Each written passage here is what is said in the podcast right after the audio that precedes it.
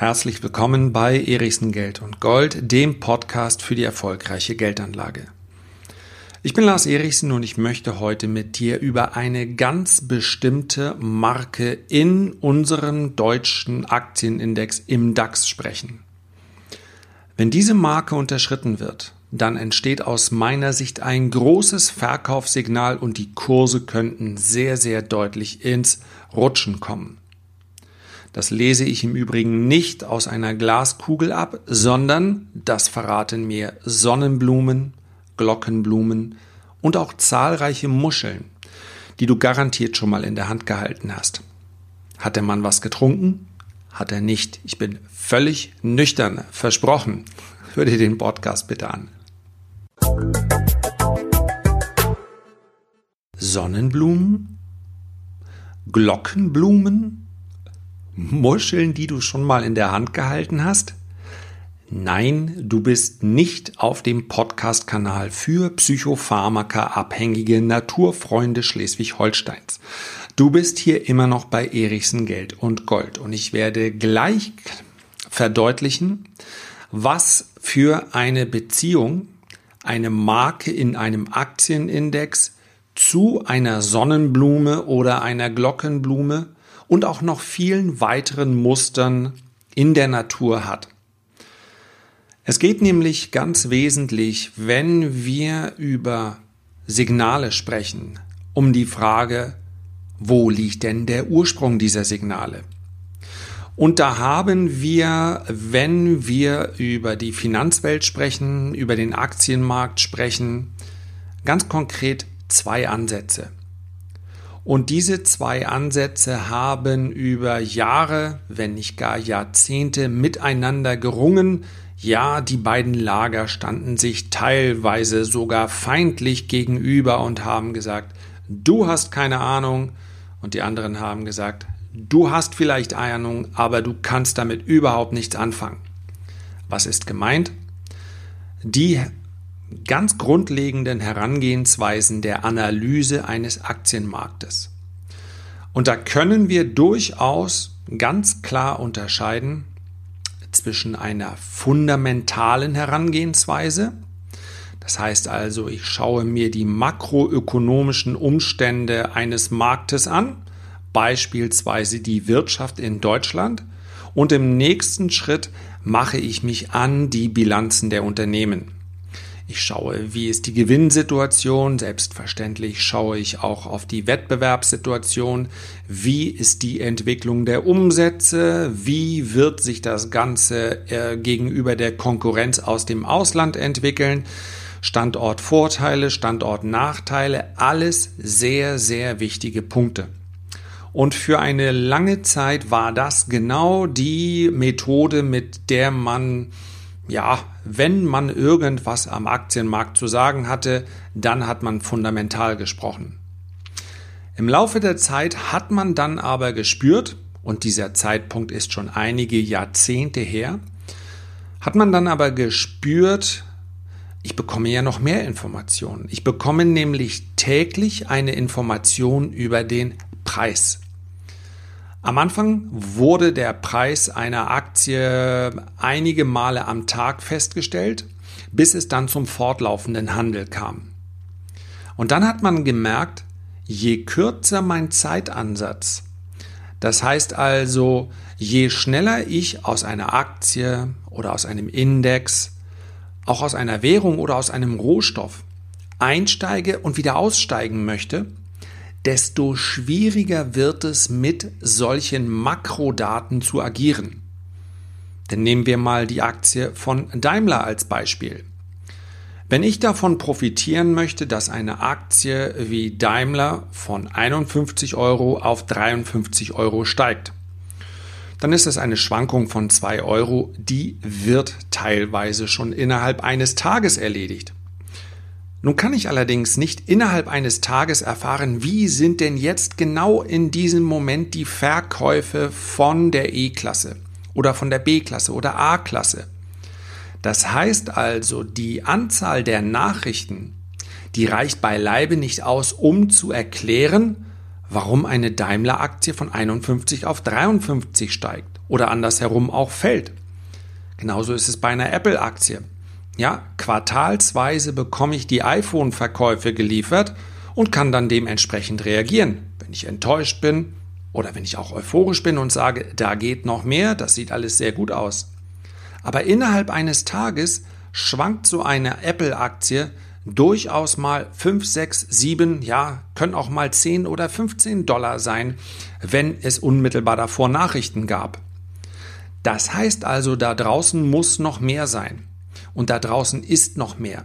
Und dieses noch mehr, das wird abgegriffen durch die technische Analyse. Die technische Analyse ist vordergründig schlicht und einfach die Analyse des Kursverlaufes, des grafisch dargestellten Kursverlaufes. Bin mir ganz sicher, so einen Chart hast du schon mal gesehen. Und so einen Chart, den nimmt sich der Markttechniker vor und dann erstellt er dort, ähm, ja, er schaut, wo sind die Widerstände? Wo ist also ein Kurs immer wieder abgeprallt? Wo sind die Unterstützungen? Und während viele, die sagen, ja, das ist doch Glaskugelleserei, während die sich also dieses Instrumentes berauben, kann ich dich nur ermutigen, wenn du dich mit dem Aktienmarkt, ja mit Wirtschaft allgemein beschäftigst, dich auch mal mit der technischen Analyse zu beschäftigen, wenn du das nicht bisher schon getan hast. Ich kann dir aus meiner Praxis sagen, ich komme ja nicht aus dem langfristigen Handel, also aus dem Investment, aus dem Aktiensparen, sondern mein Zugang zum Aktienmarkt war der eines Traders. Also eines Marktteilnehmers, der sehr kurzfristig agiert, der innerhalb eines Tages mehrfach Positionen kauft und verkauft. Und wenn das Ganze irgendwie gelingen soll, dann muss man die technische Analyse mit einbeziehen. Und ich denke, wenn man beginnt und man macht mal eine, ja, eine Depotaktion, also einmal kaufen, verkaufen, selbst fünfmal oder zehnmal oder 15 Mal, reicht vielleicht noch nicht aus, um zu sagen, mit diesem Instrument lässt sich auch wirklich nachhaltig Geld verdienen. Nun habe ich allerdings in den letzten 20, ja, mittlerweile sind sogar noch ein paar Jahre mehr, habe ich nicht 10 oder 15 äh, Trades gemacht. Also als ein Trade bezeichnet man, ich eröffne eine Position und ich schließe eine Position, sondern ich habe rund 70.000 gemacht. Und ich denke, nach 70.000 Trades kann man durchaus die Aussage treffen, mit diesem Instrument lässt sich die Rendite verbessern. Diese Einleitung ist mir sehr wichtig, weil aus meiner Sicht selbstverständlich für den langfristigen Aktiensparer ganz, ganz wichtig ist, sich mit den Fundamentaldaten zu beschäftigen. Wer es allerdings etwas spekulativer mag, wer also nicht sagt, ich bleibe sowieso in dem Unternehmen investiert. Und ich ermutige dich durchaus dazu, such dir die besten Unternehmen der Welt Investiere langfristig in diese Unternehmen und du wirst eine bessere Rendite erhalten, als wenn du in einen ETF reingehst. Und mit dem erhältst du ja immerhin schon im Durchschnitt zwischen 5 und 7 Prozent. Ganz nebenbei bemerkt ist das das, was wir bei den Renditespezialisten machen und dort nennen wir das das Zukunftsdepot. Dort kaufen wir monatlich in die besten Unternehmen der Welt und bauen so ein Portfolio auf, welches man ja eigentlich bis zum St. Nimmerleinstag halten kann. In Schwächephasen kauft man in ein solches Portfolio zu. Ich habe hier auf dem Podcast ja schon mehrfach darüber gesprochen. Der größte Fehler der Privatanleger ist, dass sie genau das nicht ertragen. Also wenn die Stimmung schlecht ist, verkaufen sie. Wenn die Stimmung euphorisch ist, dann äh, wollen sie alle einsteigen. Das macht natürlich der langfristige Anleger genau andersherum. Der verhält sich, wenn er die Kraft dazu hat, wenn er sich mental darauf vorbereitet hat, antizyklisch. Gerade dann, wenn es abwärts geht, lauern nämlich die größten Chancen. Das alles ist also ein langfristiger, sehr vernünftiger Ansatz und ich werde in diesem Podcast noch häufig darüber sprechen. Und wenn du an dieser Stelle sagst, ha, ich brauche aber irgendwie mal, ich will das ja so machen ich möchte eine überdurchschnittliche Rendite. Mich interessiert das Ganze auch. Mir fehlt nur ein klein wenig der Einstieg in die Materie. Einfach nur ein Aktienbuch kaufen, Aktien für Anfänger, das fühlt sich irgendwie, irgendwie fühlt sich das nicht ganz perfekt an. Zum einen bist du hier in diesem Podcast schon mal richtig. Also, äh, wenn du mehr zu diesem Thema haben möchtest, dann bitte, dann abonniere diesen Podcast. Am Donnerstag geht es beispielsweise darüber, ich komme, komme gleich, versprochen, zu den ganz konkreten Marken, nicht nur im DAX, sondern auch im Dow Jones und im S&P 500. Und wenn dich zum Beispiel interessiert, wie du mit fallenden Kursen auch Geld verdienst oder eben auch, wie finde ich überhaupt einen Einstieg, dann kann ich dir nur diesen Podcast ans Herz legen und dann abonniere ihn. So, das ist das eine. Aber wenn du darüber hinaus vielleicht schon einen Schritt weiter bist und sagst, okay, das mache ich, aber ich habe Spaß daran, auch an dem bösen Wort der Spekulation. Ich weiß nicht, warum Spekulation, äh, ich habe gelegentlich den Eindruck, dass das gerade bei uns in Deutschland irgendwie negativ behaftet ist. Also wenn du mal Urlaub gemacht hast in den USA, dann wird dir der wesentlich offenere Umgang mit Geld, aber auch mit Spekulation durchaus geläufig sein. Die Amerikaner sprechen ganz offen darüber, wenn sie eine Immobilie gekauft haben in der Hoffnung, weil sie sagen, ich glaube in der Gegend, die Immobilie wird in drei Jahren mehr wert sein. In Deutschland würde jeder sagen, oh nein, so darfst du doch nicht denken. Also nicht jede Spekulation ist gleich ein großer Fehler. Im Gegenteil. Dass da draußen so viele Menschen in relativ kurzer Zeit ihr Kapital vermehren, liegt auch daran, dass es auch Spekulanten gibt. Und eine Spekulation die kann man durchaus mit Netz und doppelten Boden durchführen. Also, man muss sich natürlich vorher damit beschäftigen. Und am Aktienmarkt heißt das, man muss sich dieser zweiten Disziplin, nämlich der technischen Analyse, etwas öffnen. Denn die technische Analyse ist nicht eine, eine ganz stupide Vorgehensweise, ich zeichne irgendwelche Linien ähm, und dann sage ich, ja, so wird es dann kommen. Also, das ist nicht das Zeichnen von Linien. Was wir nämlich am grafischen Kursverlauf einer Aktie, eines Rohstoffes, eines Index ablesen können, ist die Psychologie der Marktteilnehmer. Und während langfristig der Zinssatz und Unternehmensgewinne die Rolle spielen, ob Aktien steigen oder fallen, ob Aktien eine höhere Bewertung oder eine niedrigere Bewertung verdienen, ist es kurzfristig fast immer die Psychologie der Marktteilnehmer, die einen Index hin und her bewegt. Und wenn man sich so einen Index im Jahreschart anschaut, über 30 Jahre, ja, dann wird man sagen, okay, das ist doch ein ganz entspannter Aufwärtstrend. Das heißt also, auf Sicht von, von 10, 20, 30 Jahren sieht das alles immer recht konstant aus. Zoomt man dann etwas näher heran, dann erkennt man aber, dass Teil jedes Aufwärtstrends durchaus Korrekturen, ja sogar Crash-Bewegungen sind, in denen der Markt zwischen 10, 15, 20 oder auch mal 50 Prozent fällt.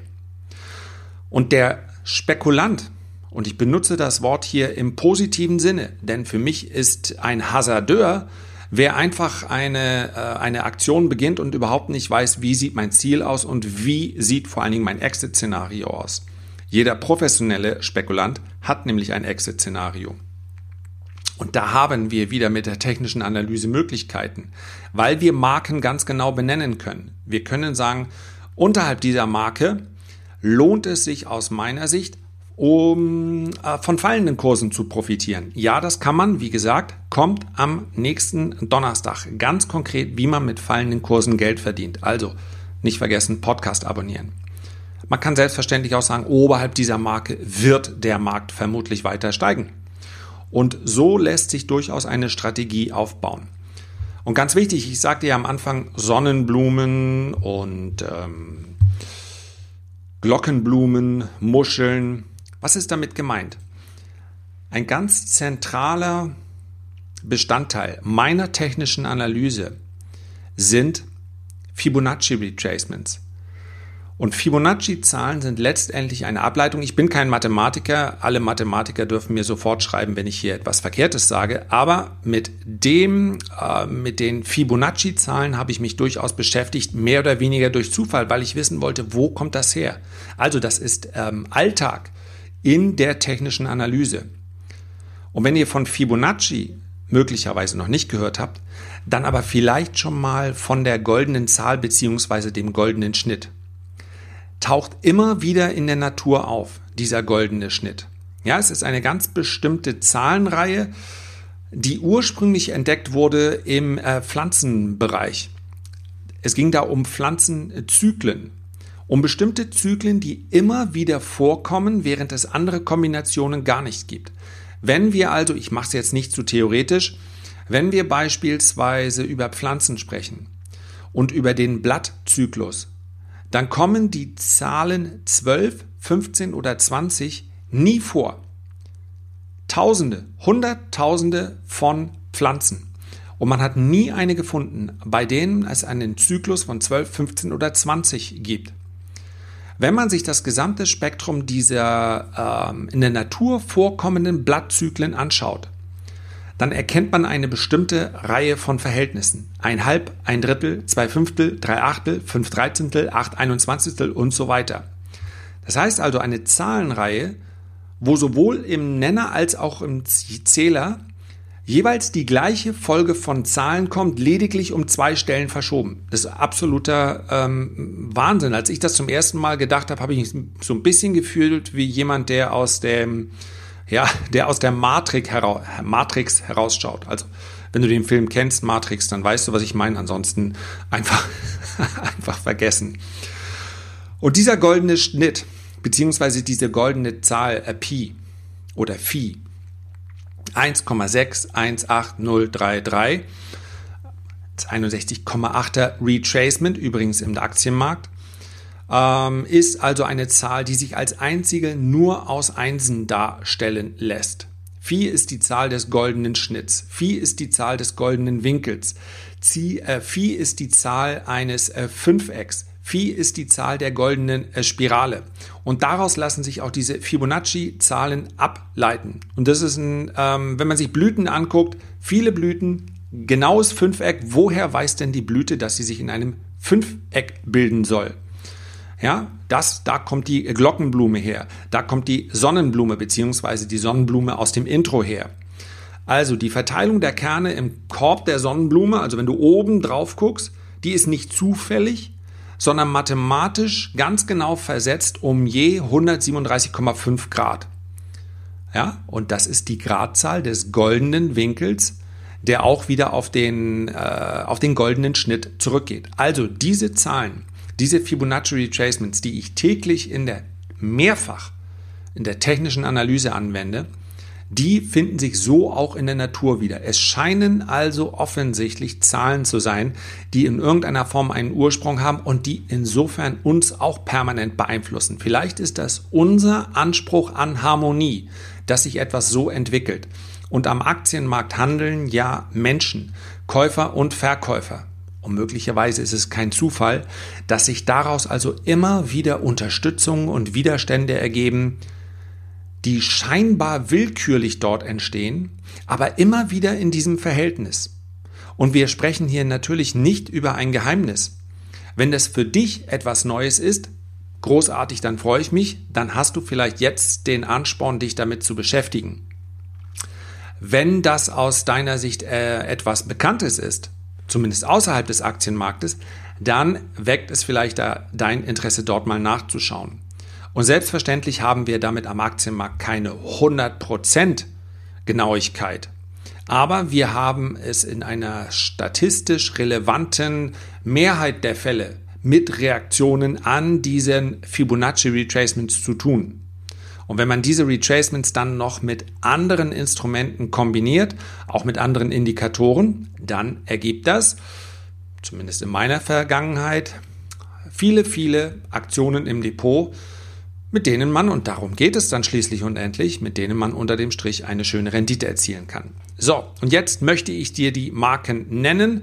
Wenn du das Ganze auch am Bildschirm sehen möchtest, dann verweise ich darauf, dass ich ein äh, Video bei, auf dem YouTube-Kanal gemacht habe, Erichsen Geld und äh, Gold. Kannst du also das Ganze dir nochmal direkt am Bildschirm anschauen.